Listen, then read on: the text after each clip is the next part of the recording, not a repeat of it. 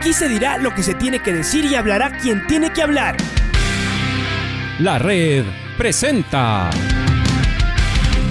la charla del día a llevar una trayectoria que todo el mundo conoce, Carlos el Demoledor. Que la comunidad sepa de lo grande que fue Luis Chocho San Martín. Este año nuevamente jugar Copa Libertadores nos ilusiona mucho. La red.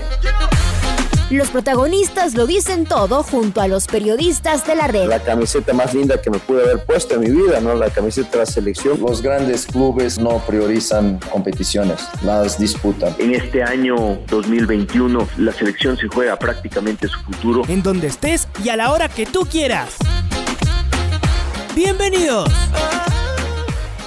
Seguimos con este, con este tema, ¿no? De, tanto interés que tiene que ver con, los con las finales que van a jugar los chicos de la 16, de la 18, del Independiente y de Liga Deportiva Universitaria. Ya jugaron las, las primeras. Escuchamos al técnico de Liga. Ahora hemos querido contactarnos y le agradecemos al profesor Luis Pastur, el director técnico de la sub-18 del Independiente mm, del Valle, para saber también cómo están los, los chicos. En cambio, resultó seguramente un poco duro por cómo se fueron dando las cosas, el, el cómo terminó. Pero, y al mismo tiempo, hay revancha, la posibilidad de ver esto con, con alegría. Es decir, en, en la final, donde lo que creemos que es más importante es que que logren vivir ese clima que muy prontito muchos de ellos van a tener ya con el, con el primer equipo, en este caso, viviendo finales desde que son eh, chicos. Así que, eh, Luis, ¿cómo le va? Bienvenido a la, a la red. Cuéntenos, ¿cómo están los, los muchachos? Si ya se sacaron de encima rápidamente el partido y seguramente salen a buscar revancha el próximo día sábado. Bienvenido a la red, les saluda Alfonso Lazo, Luis. Hola, buenos días, ¿cómo estamos? Pues así es, así es. Eh, los chicos, la verdad, están ya con ganas de que llegue, de que llegue el sábado y de poder darle, de poder darle la vuelta a este marcador. Creemos que, que somos capaces, como demostramos en la primera parte, de poder ser superiores, de poder generar ocasiones de gol, de poder, de poder dominar y, con confianza y con fe. Eh, la, muy mucha fe muy, y creyendo que, que lo podemos conseguir, que es, que es básico en estas situaciones de, remontada. Pero eh, también un poquito con el orgullo herido, porque al final, por cómo se fueron dando las, las cosas, como bien decís, eh, con orgullo herido y, con ganas de, bueno, de sacar otra vez ese orgullo y, de ser capaces de remontar para poder llevarnos este, este campeonato. Siempre estamos hablando de, de formación ¿no? de estos chicos y uno dice Claro que lo más difícil cuando son eh, chicos es el controlar los estados de, ánimo. Seguramente que los profesionales han aprendido justo en estas instancias y después lo van haciendo, van aprendiendo mientras van creciendo en el, en el fútbol. ¿Cómo controlar ese estado de ánimo y en este caso ya con un resultado en principio conocido para no dejarse llevar por las, por las emociones? Es como un reto mm, cuando hablamos de, de chicos que todavía no cumplen ni siquiera 18 años? Eh, sí, evidentemente eh, es algo que, que, los chicos tienen que ir aprendiendo a manejar a, medida que van, que van creciendo. Eh, como bien dices, son chicos que no cumplen ni la mayoría de edad. Todos sabemos lo, lo, inestables emocional e emocionalmente hablando que quizás éramos incluso nosotros a su edad y les estamos pidiendo pues que sean maduros, que sean eh, reconocer sus emociones, que sepa reconocer sus emociones, que sepa reconocer lo que está pasando. Y, evidentemente cuando uno está a tantas pulsaciones y, tiene pues una situación como la del penalti que se te pone en 2-1, pues le pueden entrar los miedos, ese control de emociones. Y evidentemente tenemos que mejorarlo, fue por la causa, una de las causas por las cuales se nos escapó el partido. Evidentemente Liga es un gran rival con grandes jugadores, pero en ese control de emociones, pues es eh, como también dices, los jugadores profesionales seguro aprendieron a base de, vivirlo. Si no lo vives, no, no, puedes aprender y, en eso estamos.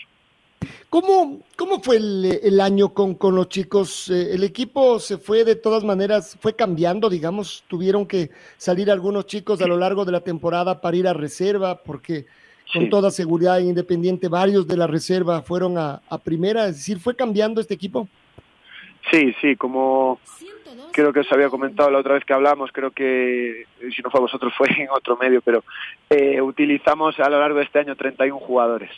porque de los chicos que empezamos, pues muchos, pues como bien dices, pues tuvieron que, que pasar proceso por reserva, otros incluso por el Independiente Juniors de la Serie B, y hubo, y hubo bastantes cambios que, que ahora pues un poco al acabar esas competencias, pues algunos pudieron volver y otros todavía no, otros no pudieron volver porque están lesionados o vienen con, con, problemas ahí. Pero sí es un equipo que, que, sabemos que por cómo está configurado el club y cómo está configurada la, idea y todo, pues que, va a ir cambiando a lo largo del año y, y tenemos que ser capaces de, de, adaptarnos y superar esas adversidades como hemos venido demostrando a lo largo del año. ¿Eso es una debilidad o uno lo puede ver con más optimismo y hacia el futuro de la primera división, una fortaleza de este trabajo del Independiente del Valle?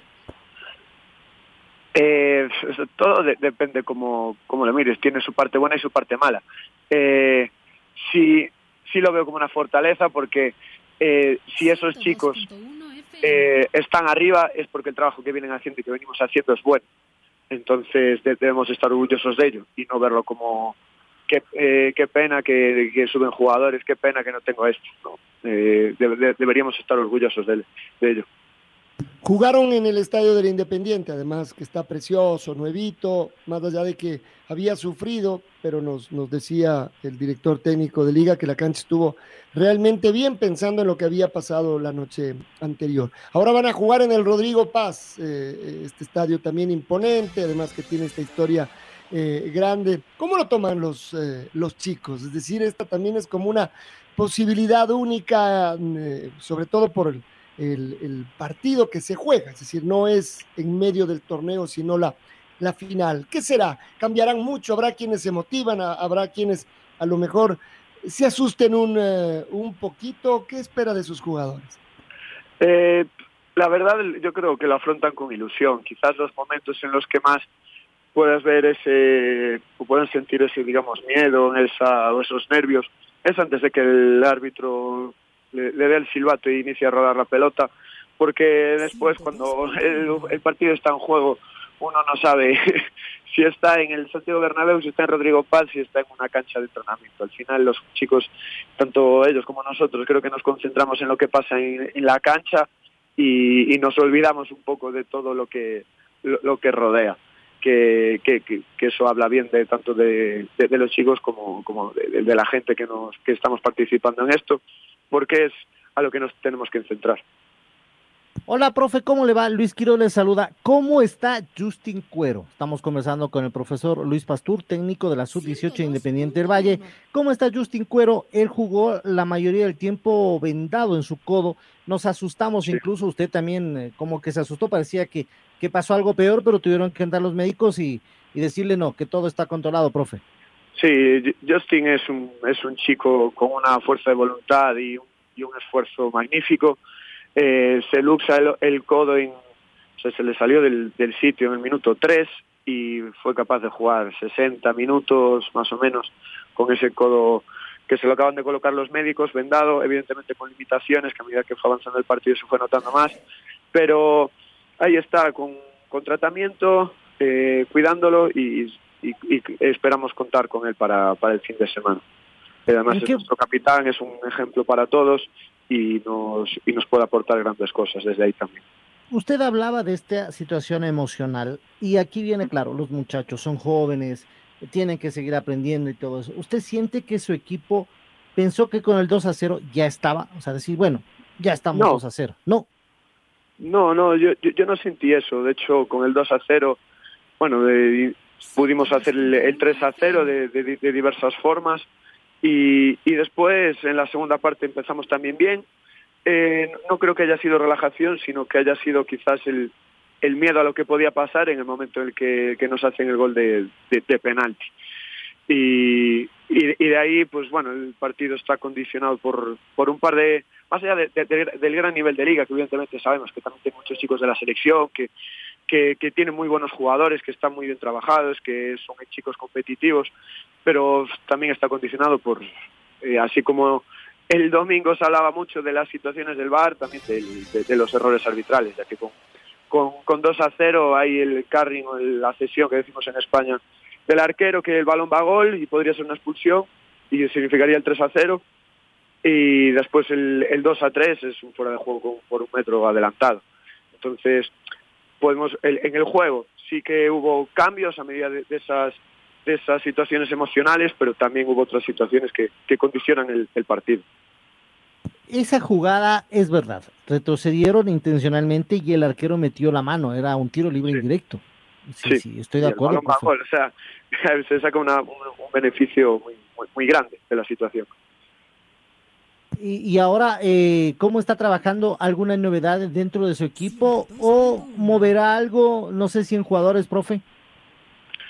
Eh, creemos que, que, el camino es, es el, que, el que hicimos en la primera parte y los primeros minutos de la segunda parte. Creemos que ese es el camino, creemos que, que, que si jugamos de esa forma, que si nos comportamos de esa forma ofensiva y defensivamente, podemos darle la vuelta, como también, bueno, ya, ya, tuvimos un resultado afuera con ellos que nos, que nos valdría eh, para, para pasar, como fue el partido de ida a la fase de grupos o el partido de ida eh, perdón, el partido de la, de la, fase de grupos también de la Copa Milo, vemos que, que, tenemos la capacidad de hacerlo siempre y cuando mantengamos eh, eso, ese nivel de juego, esos comportamientos y, y, y, y, esa identidad de lo que somos de verdad. Profe, eh, le quería preguntar, saliéndonos un tema de, de, de, del Independiente, de Liga Deportiva Universitaria. Hoy usted debe haberse enterado también en los diarios de España lo de, lo de Gonzalo Plata eh, un chico que cometió un error ahora y, y, que sufrió un accidente, gracias a Dios él está bien. Pero, ¿cómo trabajan ustedes como técnico de inferiores y usted que trabaja con muchachos para, para solventar estos temas? ¿O qué tan difícil es esta, entre comillas, cultura latinoamericana, mala cultura latinoamericana? Que, usted la, la, vive en Sudamérica, es así, ¿no? Gente que eh, maneja tomado, que ingiere licor, que comete sus errores y los jugadores también. ¿Cómo empezarlos a guiar desde pequeños, profe? ¿Cómo empezarlos a, a, trabajar desde pequeños? Sé que debe ser difícil porque vienen algunos jugadores de, de eh, familias disfuncionales, de matrimonios con complicaciones. Eh, ¿cómo, ¿cómo, se puede manejar esto, profe? Pues eh, sí, eh, es cierto, justo ahora al llegar al complejo por la mañana me enteré de la noticia y, y, y, es triste, me, me, entristece porque Gonzalo es un gran jugador con gran potencial que, que, bueno, que también con la selección demuestra que tiene capacidad de ser diferencial. Al final es, eh, es un error, como bien decíais, de, de, de, Gonzalo, que también, pues, como también dices, fueron un poco parte de esa cultura latinoamericana, que, que por desgracia a veces les afecta a sus vidas profesionales y es algo que es complicado de, de, cambiar, pero sí que en el club, pues tanto los, los entrenadores como lo, desde la, del área de psicología, como desde la dirigencia, pues intentamos trabajar mucho con los chicos en, en ese sentido, porque eh, como también bien decir, de, desde, desde sus propias familias, desde sus barrios, lo, la, las cosas que están acostumbrados a ver son otras y, y son situaciones que les alejan de, del rendimiento profesional, del rendimiento eh, como persona incluso, porque por errores así pues uno puede, puede pagarlo caro y, y, y trabajamos mucho de, de, desde, desde, desde chiquititos, como bien decís, pero al final eh, uno a veces como en familias, ¿no? Uno tiene dos hijos, uno lo hace todo bien y el otro y el otro pues comete errores, bueno, que y se les educa igual. ¿no? Pues al final tampoco eh, ni, ni, será culpa de los padres ni será solo culpa del chico, será muchas razones que influyen ahí y que intentamos trabajar, pero a ver, situaciones que no podamos controlar, como, como puede haber sido este. Esperemos que, que Gonzalo pueda reflexionar, que, que, que se le ayude, más que, más que ponerle una cruz, porque todos sabemos la calidad de jugador que es y el potencial que tiene y las alegrías que le puede dar a este, a este país. Y, y, y, profe, eh, y este tema también, sacarlos de sus hogares, algunas veces no es fácil, a muchachitos, tal vez los de la sub-18 ya un poco más maduros saben dónde están y lo que quieren llegar, pero los sub-12, sub-14, eh, los sí. tienen ustedes bien en el, en el, en el complejo, sí, pero necesitan sí. ese calor familiar, profe. Sí, sí evidentemente eh, es, es un precio a pagar por los chicos y es algo que nosotros también intentamos compensar. Sabemos que, que, no es lo mismo que uno pueda estar con sus familias, con sus seres queridos, que estar lejos, que están, que están muy lejos, que los puedan ver pocas veces al año, pero a la vez también, pues como todos sabemos de, de, los entornos, como también bien, bien decir, de los que vienen, las situaciones familiares, familias pues desestructuradas, situaciones complicadas personales, familiares, eh, económicas, de, mismo desde los barrios, criminalidad, eh, pues se les puede dar una oportunidad de vida. Y esos hábitos de los que hablábamos y, y, y todo, eh, un poco relacionado con esto que, que, estamos hablando de Gonzalo, pues quizás con, con 17 sea más complicado cambiarlos, pero desde pequeños tenemos una oportunidad de irlos moldeando con el precio que sabemos que estamos que están pagando y con lo que ello conlleva. Por eso también, pues desde el club pues se cuenta con, tutores que puedan estar 24 horas aquí con ellos, con personal eh, de, de, del área de psicología que les pueda ayudar y guiar en esos en esos procesos. Los entrenadores también estamos muy muy volcados con los chicos para ayudarlos porque sabemos que, que es muy complicado. O sea, es como bien decís, son muy chiquititos, que necesitan ese afecto, que necesitan todo ello y, y, y mismo estar ya solo lejos que igual tu, tu mamá es la que te enseña después pues a, a, cocinar o a limpiar o lo que sea y aquí estás en una, en una burbuja y desde Además, ahí le, les intentamos ayudar. Además de entrenador son eh, pedagogos, psicólogos, padres, claro. todo, profe, ¿no? Claro, claro, claro. Al final entrenador es una parte de todo ello. Somos, somos muchas cosas para ellos. Igual que entre ellos, no solo son compañeros, son amigos, son hermanos, son los de, la, para los de la 12, los 16 son sus hermanos mayores. O sea, es, todos hacen, hacemos muchas funciones en general. Además que, por supuesto, usted lo decía, no todos los chicos tienen el, eh, la misma historia personal, no todos reaccionan lo mismo. Y, y a mí no. lo que siempre me, me da vueltas es, es, del entorno que los chicos van teniendo. Y no me refiero al, al entorno este de, de, los clubes, sino al entorno de las amistades, de los amigos, muchos de siempre, otros que en cambio eh, están ahí para, para aprovechar. Qué complejo, ¿no? El, el, el, el, lograr que los chicos se alejen de esos entornos, a veces buscando afecto, profe.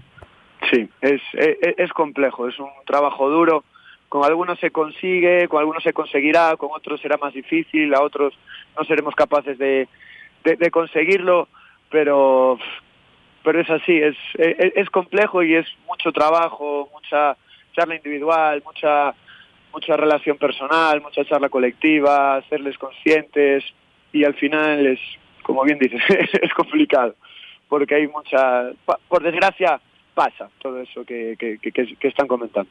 Incluso, y esto solo para cerrar esto, eh, deben quedarse chicos en el camino que ni siquiera los llegamos a, a conocer, que, que no, además que sabemos de casos de chicos que eran figuras en la sub-16, 17, 18, y de repente, pum, desaparecieron, ni siquiera llegaron sí. al primer equipo. De eso debe haber mucho también. Claro, o sea, el, el fútbol formativo eh, creo que llega un 2-3% de los jugadores al fútbol profesional. ¿Qué, ¿Qué, pasa con el 98% restante? ¿Qué pasa con el 97% restante? Por eso es tan importante todo esto de lo que estamos hablando. Es el darles una formación académica, ayudarles a, a hábitos, a situaciones personales que les ayuden a tener oportunidades de vida diferentes a las que por su, por su entorno puedan tener, eh, porque sabemos, por desgracia, que, que, que, que no van a llegar todos que, ojalá llegaran todos, pero sabemos que el filtro cada vez es, más pequeño, cuando eres estás en la sub-12 hay muchos chicos, van, quedando menos, van quedando menos, y el paso al fútbol profesional es, es como un embudo, pasan muy poquitos. Y, de los que pasan, no, no todos se quedan siempre en el fútbol profesional. Y entonces hay que trabajar con todos para ayudarles para cuando se acabe el fútbol, ¿qué? ¿Qué, es, qué, qué va a pasar conmigo? Y mismo, como, decía, chicos que destacan las 16, 17, eh, el otro día estamos hablando aquí de los casos de que eran suplentes en la, en la sub-17, creo que eran Alan Franco y, Sebastián Méndez de, Jaramillo y no me acuerdo quién otro. Y, ahora dónde están unos y dónde están otros. Y, y eso es, por desgracia, eh, la, realidad del, del fútbol formativo, por eso son tan importantes el qué hacemos con los chicos más allá del, del fútbol.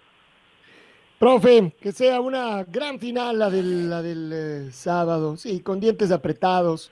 Alguien saldrá sonreído, alguien no tanto, pero será el cierre de un año y además para los chicos seguramente de seguir soñando con en algún momento estar en primera división. Pero que bueno, sea un buen partido el del, el del sábado. Gracias por acompañarnos de esta mañana. Muchas gracias a ustedes, muchas gracias y, y que sea otra vez una fiesta y que, y que disfrutemos todos. El profesor Luis Pastur. La red presentó La charla del día. Un espacio donde las anécdotas de actualidad deportiva se revelan junto a grandes personajes del deporte. Quédate conectado con nosotros en las redes de la red. Síguenos como arroba la red Ecuador y no te pierdas los detalles del deporte minuto a minuto. Escúchanos en vivo en TuneIn y en los 102.1 FM en Quito. ¡Te esperamos! La red.